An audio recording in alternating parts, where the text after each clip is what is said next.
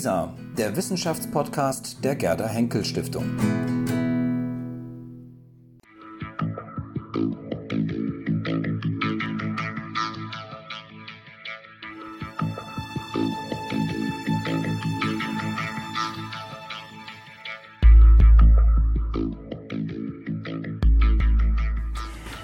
Ja, freue mich, dass wir heute Dr. Tobias Winnerling von der Universität Düsseldorf hier bei uns zu Gast haben.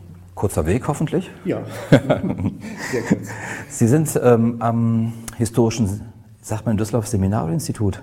Institut für Geschichtswissenschaften sagen wir mittlerweile. So sagen Sie hier in Düsseldorf, okay. Wir in Köln haben immer gesagt, äh, das historische Seminar, was mich immer ein bisschen irritiert hat. Ja. Mhm.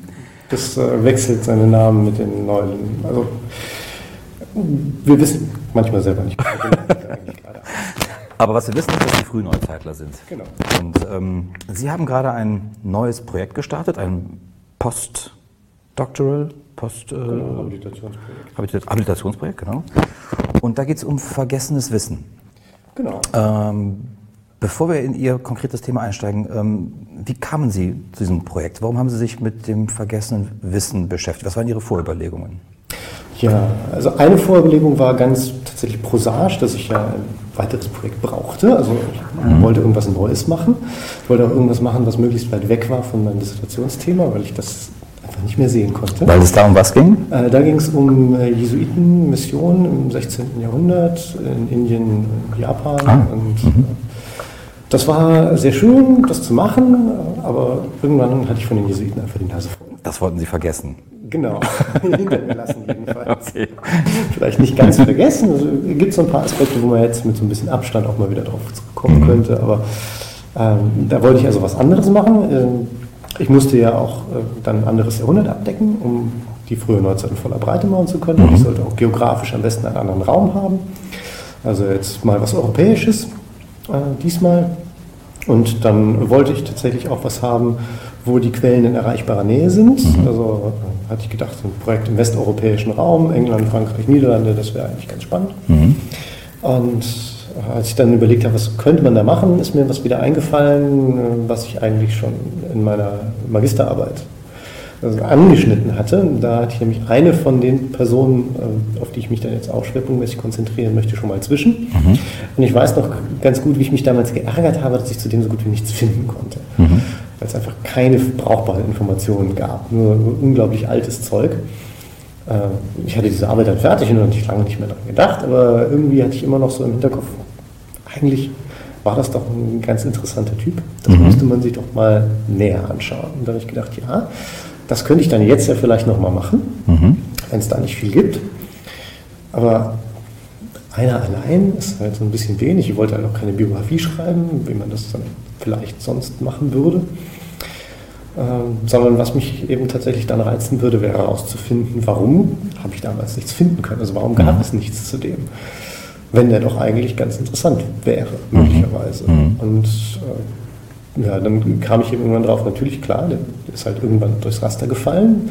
Und das ist ja kein Einzelschicksal, sondern das ist völlig normal. Also von allen, die irgendwann mal im Wissenschaftsbetrieb tätig geworden, gewesen sind, der war Professor äh, für orientalische Sprachen an der Universität Utrecht, kennen wir heute vielleicht noch 0,1 Prozent oder weniger. Und die 99,9 und ich weiß nicht wie viel, die fallen halt irgendwann als Raster, die sind irgendwann weg. Mhm. Und das, dann habe ich da mal so ein bisschen geguckt, weil man ja nicht das Rad neu erfinden will. Hat das schon mal einer gemacht? Hat dazu schon mal einer gearbeitet? Und dann festgestellt, nein, es gibt eigentlich immer nur entweder Untersuchungen dazu, warum Leute in Erinnerung bleiben, also die Großen, die wir heute noch kennen, mhm. warum haben wir die sozusagen nie vergessen, oder wenn welche wieder hochgeholt werden. Also Bach ist das prominenteste Beispiel, der eben äh, zu seiner Zeit halbwegs bekannt war, der dann nach seinem Tod relativ schnell in Vergessenheit geraten ist und der erst durch die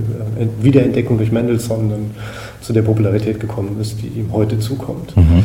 Äh, solche Erzählungen gibt es dann auch immer von Leuten, die man nicht hätte vergessen sollen, weil sie doch eigentlich ganz großartig sind und die man jetzt irgendwie wieder da rausholen muss. Mhm. Aber äh, wie es eigentlich dazu kommt, dass einer vergessen wird, dazu gab es noch so gut wie nichts und da habe ich gedacht, das wäre doch da mal was Vielleicht kann ich da ansetzen. Mhm. Und ja, Verstehe. da hatte ich schon mal einen und dann, äh, dann habe ich gedacht, das ist äh, alleine vielleicht so ein bisschen wenig und nicht aussagekräftig. Also wollte ich das dann noch so ein bisschen breiter machen, die Untersuchung, und habe mir noch ein paar Leute dazugeholt, von denen ich sagen würde, die sind ähnlich positioniert gewesen. Was sind das für Leute, die Sie da sich vorgenommen haben? Also ich bin jetzt runter auf vier. Ich hatte so ein Kandidatenportfolio von 10, 12, aus denen die vier dann letztendlich übrig geblieben sind. Das sind alles Wissenschaftler, die ähm, am Ende des 17., Anfang des 18. Jahrhunderts gearbeitet haben und dann Anfang des 18. Jahrhunderts verstorben sind. Mhm. Zwischen 1702 und 1720 versterben diese vier Leute. Und die dann relativ schnell, so wie es bis jetzt scheint, äh, in Vergessenheit geraten sind. Obwohl sie zeitgenössisch relativ gut positioniert waren. Also sie hatten entweder gute Professuren an angesehenen Universitäten oder äh, waren, das ist der französische Fall, Lucien Renaudot, waren eben Mitglied an den beiden großen wissenschaftlichen Akademien und gut vernetzt am Königlichen Hof und haben veröffentlicht, haben korrespondiert, haben also alles gemacht, was man sozusagen gemacht haben muss, mhm. äh, um Startbedingungen zu haben, die es einem vielleicht ermöglichen, dann in Erinnerung zu bleiben. Ja, sind sie aber nicht. Mhm. Deswegen habe ich gedacht, vielleicht kann man ja rausbekommen, erstens, wann ist das überhaupt passiert? Also ab wann interessiert sich niemand mehr für die? Und dann, wenn man das weiß, kann man vielleicht auch herausbekommen, warum, woran liegt das? Mhm. Ja, das ist sehr interessant. Das ist auf der einen Seite erstmal vielleicht auch ein bisschen, ja, weiß nicht, ist das, ist das deprimierend oder desillusionierend, wenn man äh, das Gefühl hat, dass man es auch so weit schaffen kann, wie die vier Personen, die Sie untersuchen, ähm, die alle, wie Sie auch schon richtig sagen, ähm, recht hohe, hochrangige Positionen vertreten haben, gerade in der Wissenschaft. Ähm, dass man dann trotzdem vergessen wird. Ich meine, es gibt ja eine Erklärung oder eine Definition von Vergessen. Man vergisst das, was irgendwann auch vielleicht nicht mehr wichtig ist. Genau, das wäre so die, die klassische Definition. Das, was irgendwie irrelevant ist, das fällt hinten raus, damit Platz für Neues ist. Mhm. Und das ist wahrscheinlich auch tatsächlich äh, ein Teil äh, dieser Funktion, auch im gesellschaftlichen Sinn.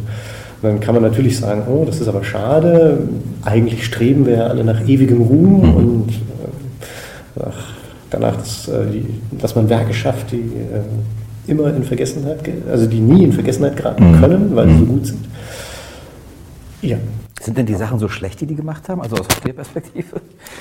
Würde ich Sind die zu Recht vergessen worden? Äh, teils, teils. Also manches ist ziemlich zeitgebunden, da kann man dann sagen, ja, das klar, das hatte seine Zeit und das ist jetzt äh, nicht mehr brauchbar, ist nicht mehr anschlussfähig. Haben Sie ein Beispiel ganz kurz, um das ein bisschen näher zu bringen? Ja, also äh, man kann das ganz gut an zweien davon festmachen. Adrian Rehland, das ist der erste, äh, der auch aus meiner Magisterarbeit kommt. Der war Professor für orientalische Sprachen äh, und biblische Altertümer, wie das damals hieß, in Utrecht. Der war also einerseits zuständig für alles an Sprachwissenschaft, was im Osten angesiedelt war. Mhm.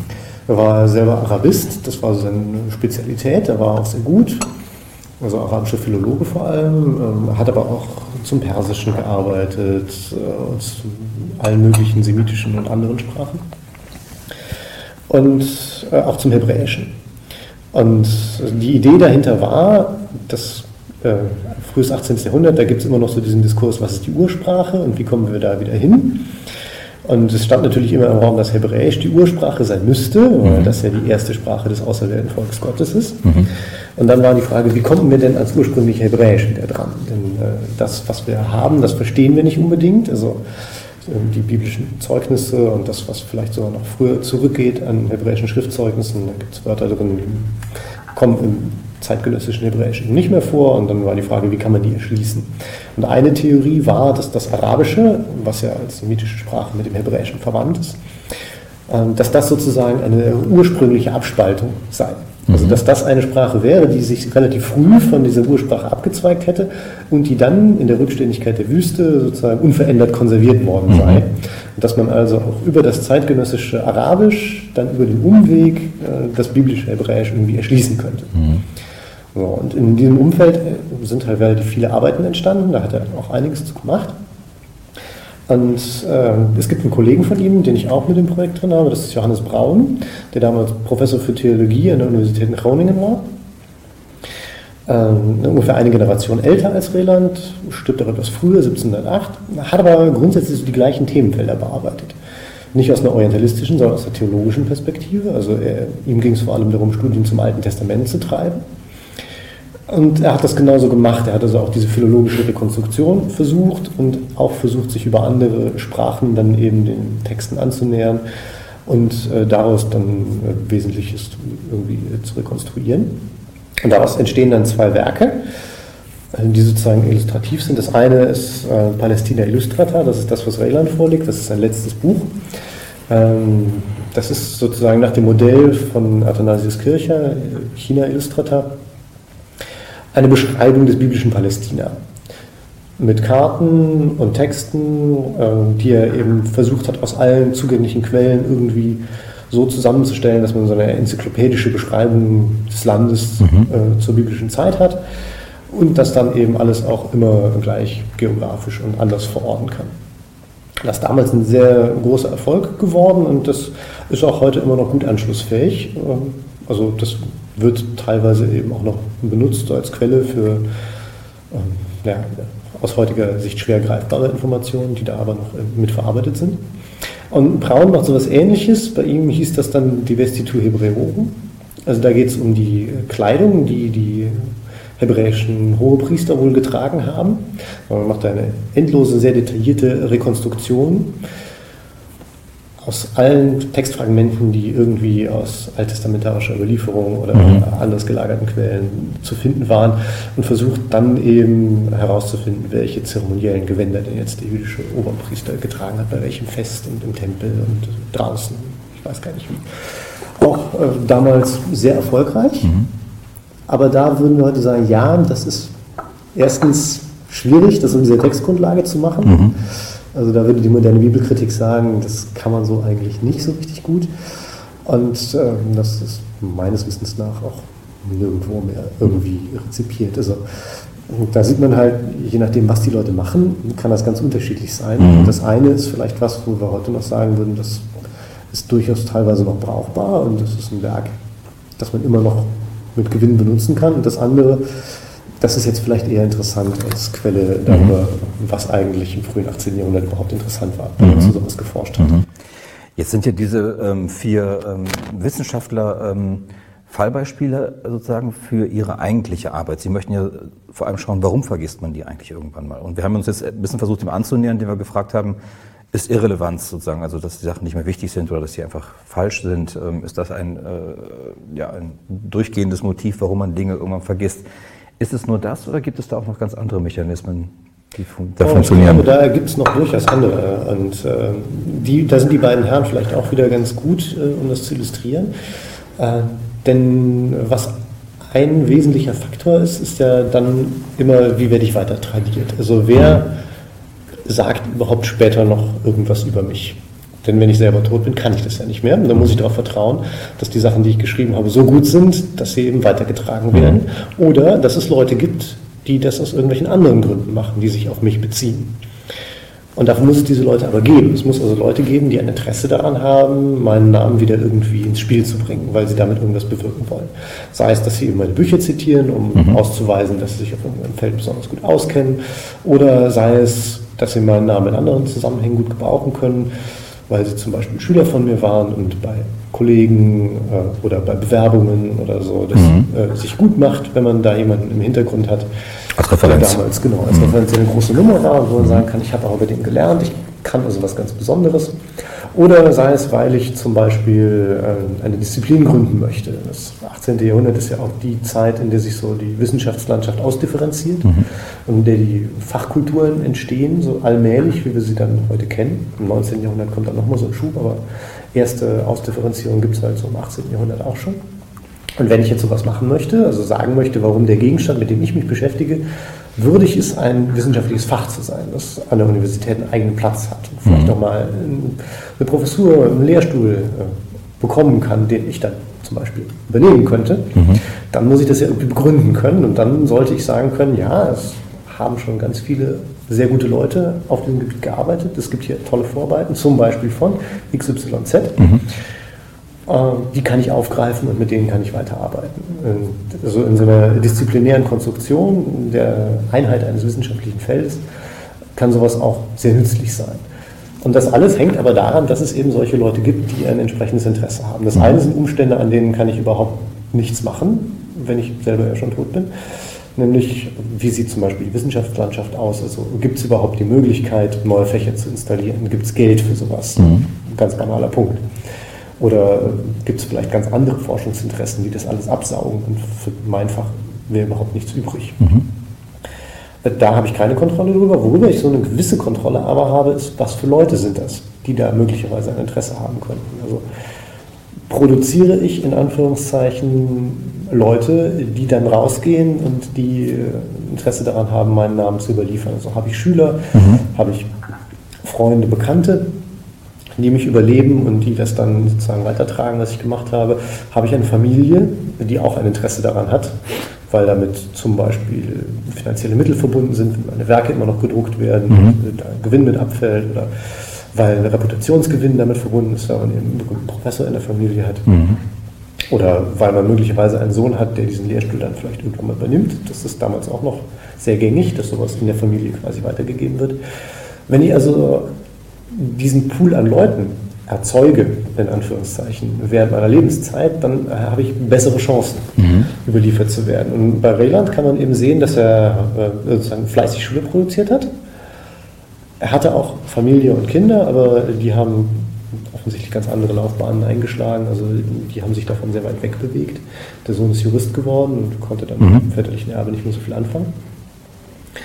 Ähm, aber die Schülerschaft die war eine Zeit lang noch sehr aktiv. Und die hat, glaube ich, auch massiv dazu beigetragen, dass der erstens länger in Erinnerung geblieben ist als Braun und zweitens auch, ähm, ja, sagen wir mal, wirkmächtiger. Mhm. Denn wenn wir uns Braun anschauen, als Vergleichsfolie, der, wie gesagt, ziemlich das Gleiche gemacht hat, der hat auch Schüler, und äh, sein Problem ist aber dann, in Anführungszeichen, dass er eine ganz bestimmte Art von Schülern hat. Und das hat er sich nicht selber ausgesucht, sondern das ist dem System geschuldet, in dem er saß. Er war ja Professor für Theologie. Und im damaligen niederländischen System war es ja so, dass der Calvinismus quasi Staatskirche war. Mhm.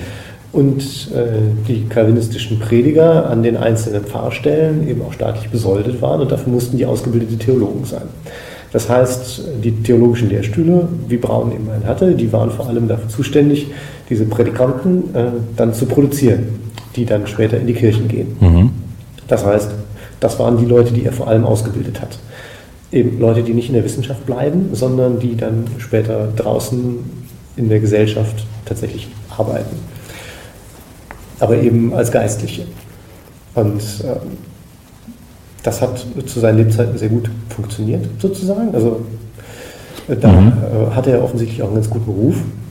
Das kann man äh, daran sehen, dass so in den 1730ern, 1740ern, wenn diese Schülergeneration, die bei ihm gelernt hat und dann eben diese Prädikantenstellen bekommen hat, wenn die sterben, dann bekommen die auch Nachrufe, weil das ja Staatsbedienstete sind. Mhm. Und in diesen Nachrufen wird dann immer noch mal erwähnt, dass sie bei Braun studiert haben. Da kann man also Peak an Referenzen sehen, wo er nochmal sozusagen hochkommt. Mhm. Äh, und das ist ja was, was ich überhaupt gar nicht selber in der Hand habe. Dass äh, mhm. ich sozusagen nach meinem Tod 20, fast 30 Jahre später nochmal wieder in Erinnerung komme, weil meine Schüler jetzt langsam anfangen wegzusterben. Mhm.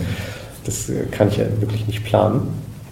Und er hatte eben das Problem, dass diese Leute eben als Theologen für die Gesellschaft sicherlich was Nützliches getan haben ne? und auch völlig verdienstvoll ihren Job erledigt haben, aber dass die ihm in Anführungszeichen bei seiner Überlieferung nicht helfen konnten, weil sie nichts Wissenschaftliches produziert haben. Mhm, okay. Mhm. Das heißt sozusagen, also um es ganz, äh, ja, um sozusagen ein bisschen so oft äh, abzukürzen, ähm, man kann auch ganz wichtige und ganz äh, richtige sozusagen äh, Forschung betrieben haben, aber wenn sozusagen das Netzwerk, das möglicherweise schon beim noch während des Lebens sozusagen aufgebaut wird und nach dem äh, Ableben sozusagen dann fortgeführt wird. Wenn das nicht besteht, dann kann es in Vergessenheit geraten, obwohl es eigentlich richtig und wichtig und äh, weiterführend sozusagen für die Wissenschaft gewesen wäre. Genau. Und das gilt für jeden anderen Bereich auch. Also Bach wäre da ein mhm. Beispiel, mhm. Äh, bei dem das eben auch der Fall war äh, der sich da nie so wirklich drum gekümmert hat, mhm. soweit man das weiß, und äh, ja, der dann eben runtergefallen mhm. Jetzt haben Sie gerade zwei wichtige äh, Stichworte genannt, über die wir natürlich auch noch sprechen wollen. Und zwar der eine war, dass Sie gesagt haben, ähm, und da kann man schön feststellen, da ist dann so ein Peak. Da sprechen wir praktisch schon, da sind wir praktisch in dem Bereich der Methode drin. Also wie wollen Sie überhaupt feststellen, ob jemand vergessen wurde und warum er vergessen wurde? Also was sind da Ihre Daten, mit denen Sie da arbeiten oder Ihre Quellengrundlagen? Ähm, und der zweite Punkt, mit dem wir danach noch sprechen sollten, Sie haben davon vom Erinnern gesprochen. Also offenbar hat es ja, klar, vergessen aber auch was mit Erinnern zu tun und ähm, da kommen wir vielleicht auch noch in dieses Konzept des kollektiven Erinnerns, von dem Sie sich ja so ein bisschen unterscheiden oder so ein bisschen abgrenzen, beziehungsweise Sie differenzieren das so ein bisschen in Ihrer Forschung anders. Ähm, aber kommen wir erstmal, dazu kommen wir gleich noch, aber erstmal bei der Methode. Ähm, wie stellen Sie das fest sozusagen? Also lesen Sie jetzt zig Bücher und gucken, ist der da zitiert worden, wird der da erwähnt? Ähm, das stelle ich mir als eine Heidenarbeit vor, wenn man sozusagen jetzt irgendwie alle Bibliotheken durchgehen möchte. Ähm, und das ist ja wiederum auch, wenn Sie dann aber Hinweise finden, ist das ja auch ein Hinweis dafür, dass Sie ja doch nicht ganz vergessen sind. Also irgendwie ist ja was übrig geblieben. Irgendwelche Spuren haben Sie ja offenbar ja dann doch noch hinterlassen, dass Sie das eben mit irgendwelchem Datenmaterial wieder auffinden können oder zumindest, dass Sie das rekonstruieren können. Genau, da ähm, kommen wir in zwei Bereiche, genau. die wir beide irgendwie noch bearbeiten müssen. Ja. Das eine ist, was ist überhaupt vergessen auf so einer gesellschaftlichen Ebene, mhm. anders als beim Individuum. Mhm. Und, da sprechen wir gleich dann drüber, genau. Da sprechen wir mhm. gleich darüber. Da würde nämlich genau der Punkt, dass die Leute ja gar nicht weg sind. Die sind ja gar nicht ganz vergessen sozusagen. Genau, die mhm. kennt man immer noch. Also Spezialisten mhm. kennen die alle durchaus noch. Mhm. Äh, das ist ein wesentlicher Punkt. Der andere ist die Methode. Den machen wir vielleicht dann jetzt mal zuerst. Genau, ja.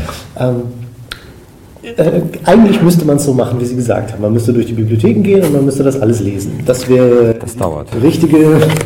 genau, das ist nicht leistbar. Es geht einfach nicht. So, Punkt um. Deswegen wäre so eine Untersuchung wie meine auch gar nicht möglich gewesen noch vor ein paar Jahren. Mhm. Aber heute gibt es so segensreiche Dinge wie das Internet. Aha. Und äh, das macht vieles möglich, was früher nicht gegangen wäre. Und äh, da kommt eben mit einem sehr zu Pass, dass es diese, danke sehr. Ich sind Sie dem Bild, ja. Also in den letzten Jahrzehnten diese große Digitalisierungswelle gegeben hat, die auch immer noch anhält. Mhm. Und dass man jetzt also diese ganzen Bibliotheken mittlerweile relativ komfortabel äh, digital vorhanden durchsuchen kann. Sodass man eben nicht mehr an jedes Regal gehen und jedes Buch lesen muss, sondern dass man in vielen äh, digitalisierten Corpora einfach mal Volltextsuchen laufen lassen mhm. kann und schauen, kann, sind bestimmte Schlüsselworte überhaupt erwähnt, taucht der Name auf, mhm. äh, taucht zum Beispiel, tauchen Werktitel auf mhm. oder gibt es so ähnliche Argumentationen. Das, da kann man schon dann relativ gut Anschlusspunkte für äh, weitere Forschung mhm. festmachen, wo man sagen kann, da gucke ich jetzt mal rein. Und auch die Sachen, die man tatsächlich dann seriell lesen muss, weil die eben nicht so äh, durchsuchbar sind, mhm. die sind jetzt immerhin schon mal vorhanden. Also Zeitschriften zum Beispiel. Ein wesentlicher Quellenbestandteil sind eben gelehrte Journale, die im 18. Jahrhundert groß hochkommen und die aber von der Überlieferung her immer sehr schwierig waren, weil das äh, Gebrauchsgut war. Das ist nicht oft aufgehoben worden, viele davon sind weggeworfen worden. Mhm oder irgendwann aus den Bibliotheken aussortiert worden. Da gab es also immer nur so vereinzelte Bestände, viele waren nicht komplett. Und äh, um jetzt mal dann alle 100 Jahrgänge der neuen Zeitung von gelehrten Sachen zum Beispiel durchgehen zu können, hätte man viele verschiedene Archive abklappern müssen. Mhm. Universitätsbibliotheken und andere Standorte, wo die eben stehen und sich das alles angucken. Und dafür gibt es eben jetzt Digitalisierungsseiten, wo die alle zusammengeführt sind. Mhm. Wo ich dann zumindest sagen kann, ich will mir so eine Zeitschrift anschauen und dann habe ich alle Exemplare sofort auf meinem Schreibtisch verfügbar und kann da einfach durchgehen. Das mhm. habe ich jetzt auch schon bei ein paar Zeitungen gemacht. Da werden noch mehr kommen müssen. Das ist immer noch viel Lesen, der Computer macht das nicht alles bei allen. Mhm. Aber es ist wesentlich leichter geworden, an die Sachen ranzukommen. Und äh, anders wäre es halt, wie gesagt, einfach gar nicht möglich gewesen. Und dann, das ist der zweite Teil äh, der Methode, wo mich dann sozusagen der Computer unterstützt, habe ich eine Datenbank im Hintergrund, wo ich das einpflegen kann, ähm, wo ich also sagen kann, es gibt einen Verweis auf eine meiner Personen. Also sagen wir, hier wird Raylon zitiert, und zwar von dem und dem, dann und dann, in dem und dem Buch. Mhm. Und dann habe ich das da drin. Und wenn ich dann irgendwann mal genügend Material da drin habe, dann kann ich mir das alles anschauen und kann sehen, wo gibt es denn Verweise, wo gibt es Leute, die sich darauf beziehen, wo kommen die her, wo gehen die hin, was machen die und was für Konjunkturen gibt es da über die mhm. Zeit mhm. und wie hängt das möglicherweise alles miteinander zusammen. Und anhand sozusagen dieser Konjunkturen ähm, würde ich jetzt vermuten, stellen Sie halt fest, dass sozusagen ähm, irgendwann bricht das ab und irgendwann gibt es dann kaum noch Erwähnungen oder es gibt kaum noch äh, Zitationen oder was auch immer halt. Genau. Mhm. Das wäre so der einzige äh, Punkt, an dem man es dann festmachen kann. Mhm. Ähm, das ist also sozusagen das Kernelement, mit dem ich arbeite. Das sind Erwähnungen, mhm. dass jemand Bezug nimmt auf Person oder Werk mhm. und also sagt, es gab da doch mal. Und äh, ich zitiere das jetzt hier oder auch, es reicht ja auch, wenn man sagt, äh, ich grenze mich davon ab, ich brauche das nicht mehr. Mhm. Ähm, das kann man nämlich auch ganz schön sehen. Das ist so ein, äh, ein Komplex, den habe ich noch nicht wirklich aufgearbeitet, aber da habe ich jetzt schon einige Hinweise gefunden. Also in den 1850ern die deutschen Universitäten anfangen, die Philologien sozusagen neu zu konzipieren. Also mhm. als äh, dann das anfängt, was man dann so als deutsche Philologie kennt äh, und was dann noch so bis ins frühe 20. Jahrhundert einen relativ guten Ruf gehabt hat. Ähm, die grenzen sich von diesen älteren Philologen, die ich behandle, natürlich demonstrativ ab. Mhm. Weil die ja sagen müssen, ah, wir machen das jetzt alles anders, wir machen es neu, wir machen es viel besser, mhm. als die alte Forschung das gemacht hat. Aber die müssen dazu natürlich benennen, was hat die alte Forschung denn gemacht, mhm. wo haben die Fehler gemacht und so weiter. Und damit kommen all diese Leute wieder hoch. Mhm. Dann sind die also erstmal wieder präsent, mhm. sei es eben nur als so eine Folie, von der man sagt, ja, aber so machen wir das jetzt heute nicht mehr. Mhm. Trotzdem kommen die damit eben nochmal auf. Ja. Können Sie denn eine gewisse, ja, also sehen Sie eine Korrelation sozusagen, wann die vier, die Sie behandeln, vergessen werden? Also ähm, bedingt sich das irgendwie miteinander oder gibt es eine Signifikanz, dass man sagt, irgendwie ab, weiß nicht, ab so einer Größe wie 30 Jahren sind die weg oder so? Also ja. vergisst man die? Also ist das, ähm, ja, verläuft das, äh, verläuft das bei diesen vier Personen relativ ähnlich? Ähm, es sieht so aus. Nach dem, was ich bisher habe, würde ich das tatsächlich mittlerweile vermuten. Mhm. Äh, das ist dann regional nochmal differenziert, aber was man sagen kann, was ziemlich prominent ist, ist, dass zwischen 1740 und 45 mhm. ungefähr, da scheint so ein Bruch zu sein, wo aus irgendeinem Grund die Überlieferung für alle vier ziemlich rapide abfällt. Ja, Danach mhm. äh, gibt es immer nur mal so vereinzelte Erwähnungen. Mhm. Und das wäre dann das, was ich definitorisch einfach als den Bereich kennzeichnen würde, weil man äh, sozusagen sozial äh, oder strukturell vergessen ist.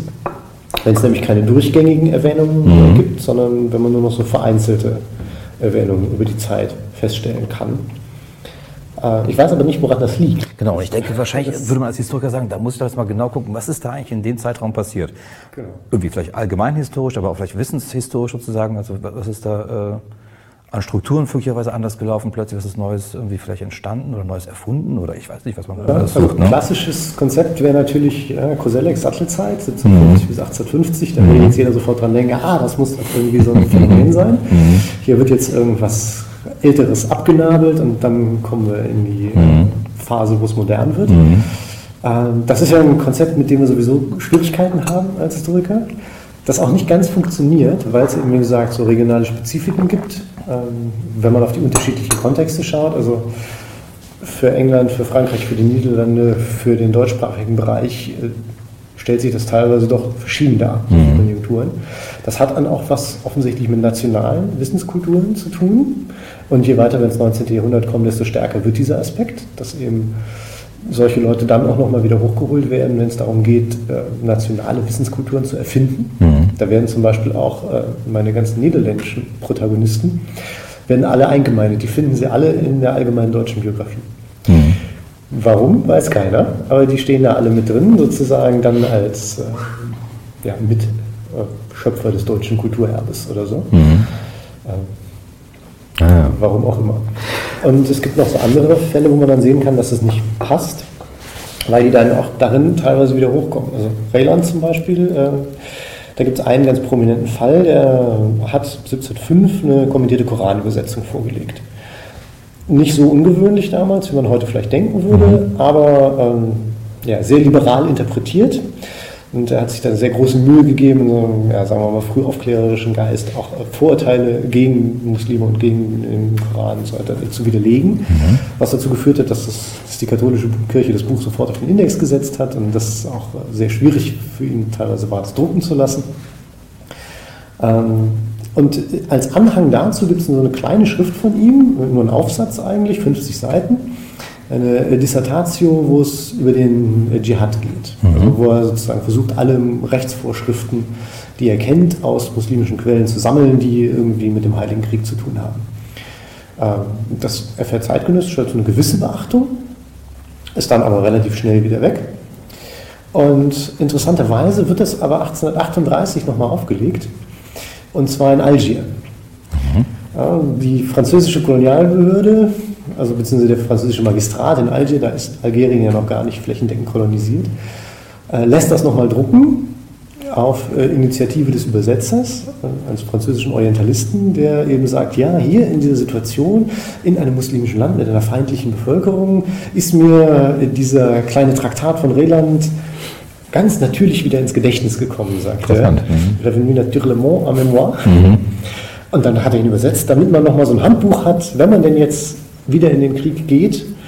1842 fangen die Kriegshandlungen in Algerien dann wieder an. Mhm. Also, und Solvay, der das übersetzt hat, war immer ein energischer Proponent französischer Kolonialisierung, auch weil seine eigene Karriere daran hing. Ja. Er hat gesagt, dann haben wir hier sowas, was sozusagen als Handbuch an die Truppe verteilt werden kann, damit die überhaupt mal wissen, äh, was, mit was für einem Gegner haben wir es denn zu tun, wie mhm. kämpfen die eigentlich, was mhm. glauben die, was ist legitim im Krieg und was nicht. Mhm. Ähm, da kommen dann solche zu dem Zeitpunkt schon fast 150 Jahre alten Forschungsergebnisse wieder hoch und werden, als wäre das völlig selbstverständlich, das ist natürlich spannend. Ne? Da fragt man sich natürlich, wieso entdeckt man den plötzlich wieder? Also hat da jemand sich die Mühe gemacht, ähm, Bibliotheken durchzuforsten? Wir haben das, hatten ja damals nicht die Mittel, die wir uns zur Verfügung stehen, mal kurz irgendwie mal was eingeben in irgendeine Datenbank und gucken, wo ist der, ähm, was gibt es dazu, sondern Stichwortsuche gab es nicht. Wie ging man da vor? Wie konnte man so einen wieder ausgraben? Wo wir fast beim Thema wieder sind, ganz vergessen sind sie ja doch nicht. Genau, also äh, das war tatsächlich, denke ich mal, der Überlieferung geschuldet. Ähm, dass der sozusagen immer noch unterschwellig mitgelaufen ist in, mhm. in diesem Orientalismus-Diskurs, äh, über den es eben dann äh, im Beginn des 19. Jahrhunderts gibt. Ähm, dummerweise ist von dem Übersetzer, also äh, Louis Charles Sauvé, so gut wie nichts bekannt. Es gibt noch eine Personalakte des französischen Kolonialministeriums, aber die liegt im Nationalarchiv und die habe ich bisher noch nicht einsehen können. Also die will ich mir auf jeden Fall nochmal anschauen, mhm. wenn ich nach Paris komme. Ähm, aber ansonsten gibt es halt nur so ganz vereinzelte äh, Bemerkungen über ihn. Ich habe mal versucht, seinen Lebenslauf so ein bisschen zu rekonstruieren. Man kann halt sehen, er hat in den 1820ern ähm, in Paris eben orientalische Sprachen gelernt. Und das ist damals eben so der Hotspot für mhm. solche Entwicklungen. Ne? Sylvestre Sassy, Ernest Renan, die sind alle gerade zu der Zeit da und äh, bei denen allen hat er auch irgendwie äh, was gemacht, hat das mitgenommen und äh, wendet das aber dann relativ schnell an, um eine Karriere in der Ministerialbürokratie zu machen. Und zu dem Zweck übersetzt er halt immer aus dem äh, Arabischen. Mhm. Er hat also schon früher, vor dieser 1838er Übersetzung, gibt es von ihm schon Übersetzungen äh, von arabischen Schriften aus demselben Zusammenhang, wo es eben auch um den Dschihad geht. Und ich nehme an, dass er in dem Zusammenhang eben, die musste er auch irgendwo her gehabt haben, also da musste er auch in die Literatur gucken und schauen, mhm. wer hat denn mal was dazu geschrieben. Und in dem Zusammenhang wird er eben irgendwann auch auf diese Dissertatio gestoßen sein, mhm. die, wenn man so ein bisschen weiter zurückgegangen ist, in den Fußnoten immer noch irgendwo herumgegeistert ist, mhm. Aber eben nicht mehr besonders prominent. Werden die denn irgendwann ganz stumm? Also, also gibt es irgendwann wirklich gar keine Spuren mehr? Also dass man sagt, da jetzt wirklich dann, also Sie sagen vereinzelt tauchen die immer wieder mal auf, die haben so eine Hochphase, dann bricht das ab ziemlich deutlich und dann aber kommt es immer wieder mal vor. Sind die irgendwann ganz weg? Also ganz weg sind sie tatsächlich nicht. Ähm, man kann es am einfachsten überprüfen, wenn man auf Wikipedia geht, die haben alle einen Wikipedia-Eintrag. Ah, ja. Mhm. ja und, äh, relativ ausführliche teilweise. Die sind auch gar nicht so schlecht, mhm. muss man sagen. Also es sind offensichtlich immer noch Leute, die sich auskennen und die auch äh, Interesse daran haben, das irgendwie in der Zirkulation zu halten, dieses Wissen. Aber ja, es ist halt sehr randständig. Mhm. Also man muss teilweise schon lange suchen. Und äh, wenn wir nochmal auf Braun kommen, von dem habe ich bis heute noch kein Porträt finden können. Mhm. Von den anderen dreien schon, aber von dem selber nichts. Nicht mal die Universität Trauningen scheint eins zu haben. Mhm. Die haben ein Katalogus Professorum und die alle ihre ehemaligen Professoren auflisten und zu fast allen eben auch die Porträts beilegen, aber zu ihm gibt es da keins. Mhm. Das heißt, wir haben ja dann, dann tatsächlich, also wenn man schon einen Wikipedia-Eintrag hat, ich meine, haben Sie einen? Ich habe keinen. Also, ähm, aber ich dann. Jedenfalls nicht selber geschrieben. ja. Und offenbar die äh, vier Protagonisten ja auch nicht. Ähm, also das heißt, ähm, eine gewisse Prominenz, so in Anführungsstrichen, haben sie ja dann irgendwie dann ja doch noch. Ähm, ähm äh, jetzt hatte ich eigentlich eine gute Frage da im Anschluss, da komme ich wahrscheinlich gleich noch drauf. Ähm, da Sie ja dann doch nicht ganz vergessen sind, ähm, äh, ähm, müssen Sie ja vielleicht in irgendwelchen anderen Forschungen auch noch vorkommen. Also ähm, wahrscheinlich bei reinen Spezialisten dann oder so. Genau, also es gibt sie immer mal wieder.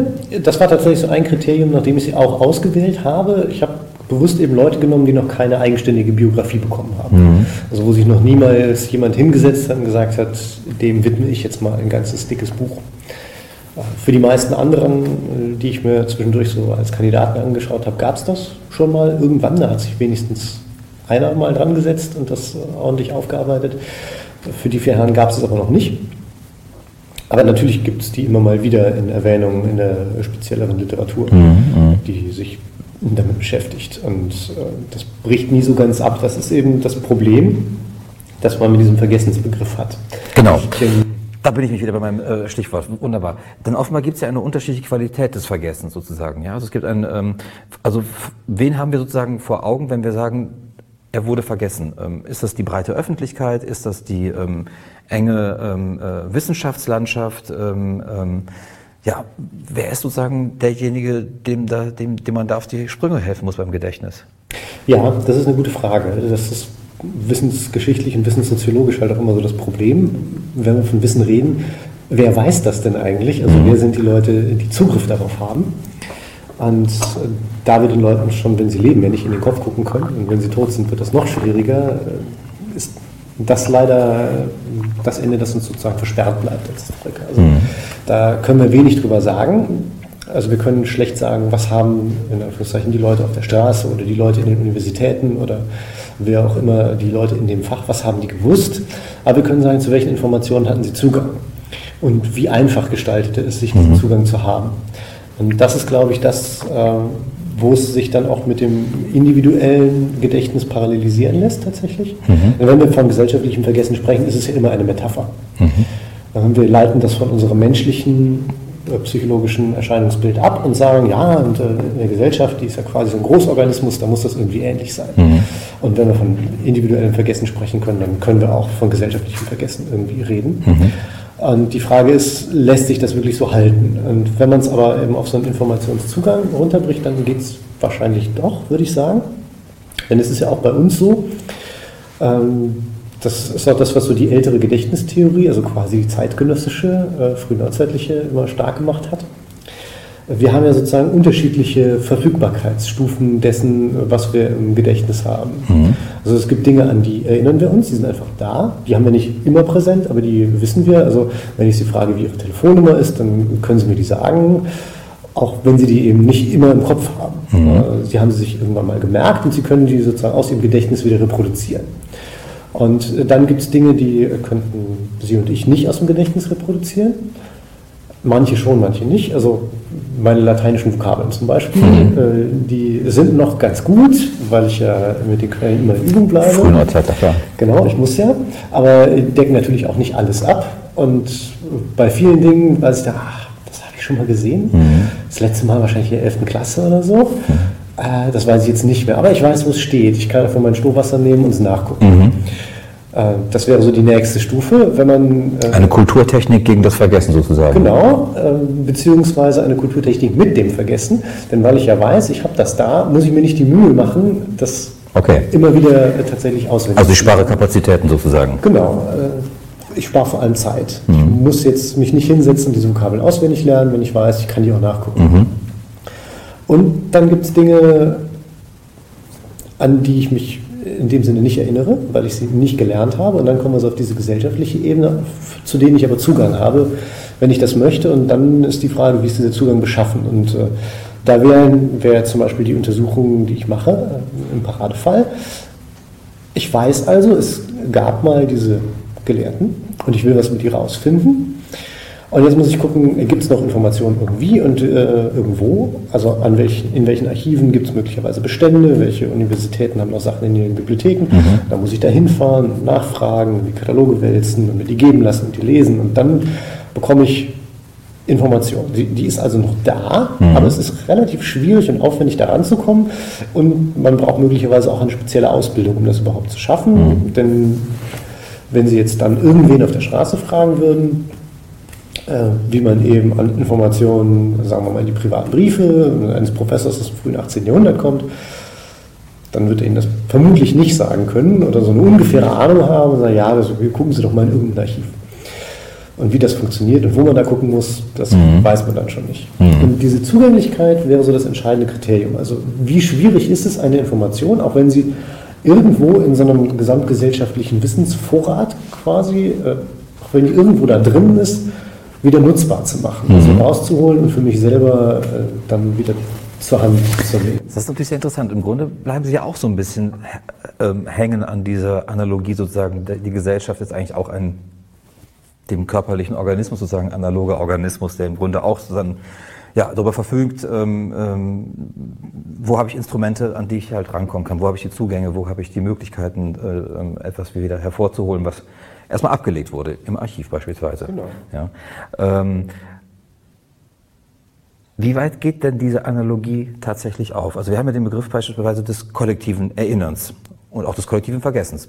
Ja. Ähm, ist das dann, also wo ist die Grenze zwischen der, Über der Übertragbarkeit des Individuellen sozusagen ähm, auf größere Gemeinschaften, auf Kollektive? Ähm, Gibt es da Grenzen oder, oder würden Sie sozusagen die Analogie bis zum Unendlichen sozusagen weiterführen? Also ich würde schon sagen, dass es Grenzen gibt, ähm, allein um das äh, operabel zu machen. Mhm. Denn die Frage ist ja, wie stellt sich sozusagen dieser gesellschaftliche Wissensvorrat dar?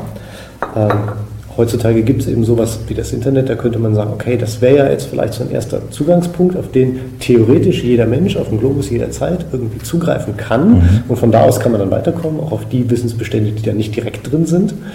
Aber ähm, zum Beispiel bei Bibliotheken kann ich ja meistens rausfinden, wo ist die und dann könnte ich da hingehen und da die Bücher anschauen, auch wenn die Inhalte der Bücher nicht selber im Netz verfügbar sind. Mhm. Ähm, aber das ist ein sehr zeitspezifisches Phänomen. Ähm, das es überhaupt erst seit 20 Jahren in der Form gibt. Das heißt, für alles, was davor ist, kann man das nicht retroprojizieren. Also wir mhm. können nicht sagen, es gibt ein ähnliches gesamtgesellschaftliches Wissensrepertoire auch für frühere Zeiten. Im 20. Jahrhundert kann man das vielleicht noch eher machen und je weiter wir zurückgehen, desto schwieriger wird es, desto fragmentierter mhm. werden diese einzelnen Bestände und desto kleiner und fragmentierter werden auch die gesellschaftlichen Gruppen, die überhaupt Zugriff dazu haben. Mhm solche Informationen abrufen zu können. Und deswegen wird es da dann schon ziemlich schwer, sagen zu können, wir haben jetzt hier irgendwie mit gesamtgesellschaftlichen Phänomenen zu tun, weil das für die Gesamtgesellschaft eben nicht relevant ist. Also äh, auch der Mann auf der Straße äh, würde auch im 18. Jahrhundert wahrscheinlich nicht gewusst haben, wer ist denn jetzt der berühmte Professor Rayland. Mhm. Auch wenn ich Briefe an ihn gefunden habe, die einfach nur so adressiert waren, an Monsieur Raymond Brun, Professor de Utrecht. Mhm. Die kamen an. Mhm. Das, mhm. das hat funktioniert. Ähm, aber wahrscheinlich hätte nicht jeder, dem man den Brief auf der Straße in die Hand gedrückt hätte, den auch ausliefern können. Sondern da musste man dann schon mit der ja, intellektuellen Welt irgendwie so ein bisschen besser vernetzt sein und sei es nur als Postbote für die Uni, um sowas ausliefern zu können. Mhm. Und deswegen sind es eher gesellschaftliche Gruppen, Milieus, äh, für die das funktional relevant ist, in deren Kontext die Nutzbarkeit von solchen Informationen tatsächlich auch funktional ist. Und wo man dann auch sagen kann, ja, wir haben jetzt hier sowas wie, ich nenne das in, in meiner Studie das akademische Milieu, weil ich keinen besseren Begriff dafür habe. Mhm. Äh, alles, was also irgendwie äh, im Umfeld von höherer Bildung angelagert ist, das sind nicht nur die reinen Universitäten, sondern auch zum Beispiel die Zeitschriften drumherum oder auch äh, Verwaltungsjobs mit höherer Qualifikation und so weiter, alles, was in diesem Umfeld sich bewegt, das ist ein ja, gesellschaftliches Subsystem, könnte man sagen, das jetzt hier eine ganz gute Ausgangsbasis bildet, um der Basis so eine Art Gesamtheit mhm. in kleinerem Stil versuchen zu können. Wo dann ähm, äh, kollektives Erinnern und Vergessen für dieses kleinere Kollektiv vielleicht eben eher machbar ist der kollektive Gedächtnisbegriff ist ja auch was, was in dieser Holocaust-Debatte entstanden ist. Also mhm. wie erinnern wir uns eigentlich an die NS-Zeit und wie gehen wir damit um? Und äh, von daher eigentlich schon aufs 20. Jahrhundert angelegt, also eine, auf eine Zeit mit Massenmedien, mit mhm. Radio und Fernsehen, wo man theoretisch ja davon ausgehen kann, dass es sowas wie äh, Information Literacy äh, durch die ganze Gesellschaft gibt. Mhm. Dass also jeder prinzipiell immer Zugang zu Informationen hat und irgendwie äh, mit diesem gesellschaftlichen Wissensfundus in Kontakt kommt, ob er will oder nicht. Mhm. Ja, je weiter man zurückgeht, desto schwieriger wird es. Und wann differenziert sich dieser, ähm, dieses Konzept des äh, kollektiven Erinnerns oder kollektiven äh, Vergessens sozusagen? Sie, Sie grenzen sich ja so ein bisschen davon ab und sagen, mir ist das zu unspezifisch von kollektiv zu sprechen, sondern wie Sie gerade schon ähm, äh, erläutert haben, geht es Ihnen um so, soziale Milieus, um, um, soziale Gruppen sozusagen, die Sie dann eher sich, sich anschauen. Also würde man von sozialen Erinnern, sozialen Vergessen dann sprechen in Ihrem genau. Fall? Also ähm, in der Wissenssoziologie gibt es ein paar Aufsätze, die das als soziales Gedächtnis mhm. bezeichnen, Social Memory. Mhm. Ähm, das ist, glaube ich, ganz funktional. Da kann man relativ gut mit arbeiten. Ähm, da kann man dann auch so äh, ja, die soziologischen Großtheorien, die in die Geschichte eingewandert sind, äh, kann man ganz gut damit verbinden. Also man kann das schön mit Bourdieu machen, man kann das auch mit Elias ganz gut machen. Mhm. Ähm, das ist also gut anschlussfähig, äh, auch für mich dann.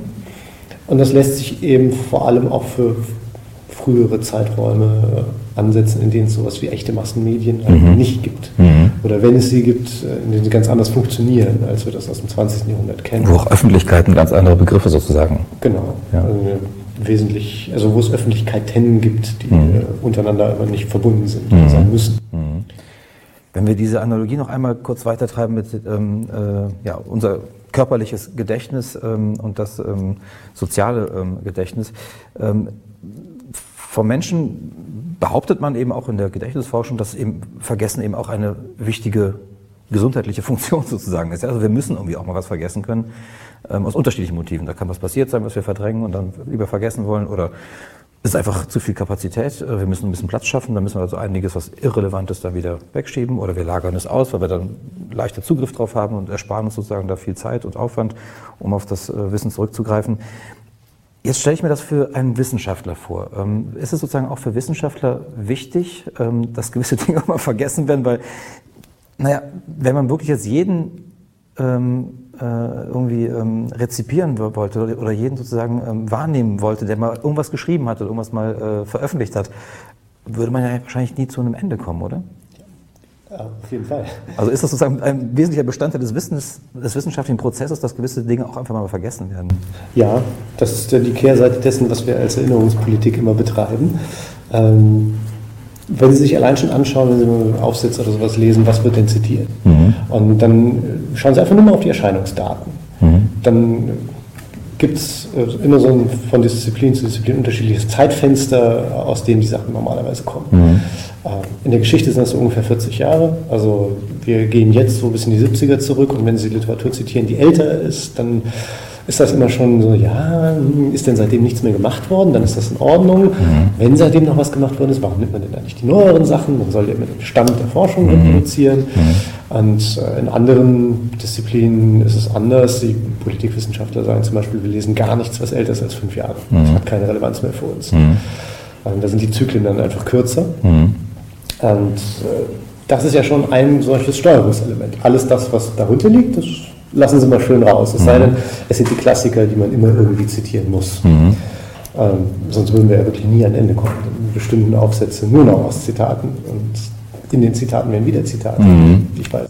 Das heißt, dann geht es nur noch um Rezeptionsgeschichte sozusagen, also dann ist es, dafür ist es relevant sozusagen, aber wenn man ähm, aktuelle Forschung betreiben will, dann haben unterschiedliche Disziplinen irgendwann mal sozusagen eine, ja, so eine, so, so eine Art äh, Zäsur, wo sie sagen, alles was älter ist, äh, spielt erstmal keine Rolle mehr für uns.